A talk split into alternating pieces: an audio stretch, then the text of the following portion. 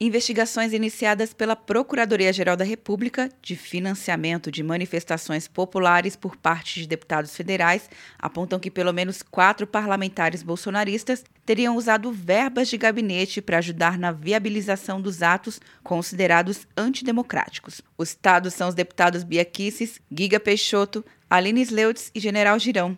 A PGR detectou repasse de R$ 30.300 para a empresa Indutec Tecnologia, que é de propriedade do publicitário Sérgio Lima, ligado à Aliança pelo Brasil, partido que o presidente Bolsonaro tem a intenção de criar. Os parlamentares citados pela PGR negam os fatos, como voltou a dizer General Girão, do Rio Grande do Norte. Em nenhum momento eu estive presente em manifestações que eu tenha financiado, participado ou apoiado qualquer coisa que dissesse respeito ao emprego do artigo 142 ou AI-5, o fechamento de alguma.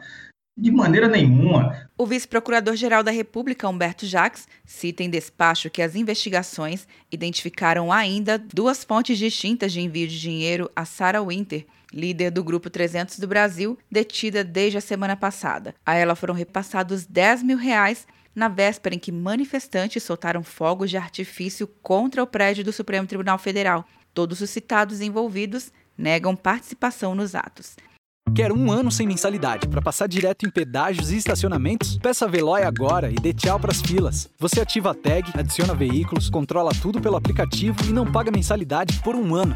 É por tempo limitado. Não perca. Veloy. Piscou, passou. De Brasília, Luciana Castro.